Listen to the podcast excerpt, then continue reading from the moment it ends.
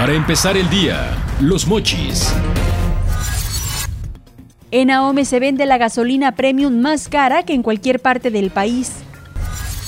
Maestros de tiempo completo del sector 14 se manifiestan ante CEPIC en la exigencia de pagos compensatorios. Primeras lluvias en la región son benéficas, pero también pudieran dejar daños a productores en cosechas, dice la Junta Local de Sanidad Vegetal del Valle del Fuerte. Sin aterrizar pagos del programa Becasín, padres de familia piden destrabar apoyos. Para empezar el día, los mochis.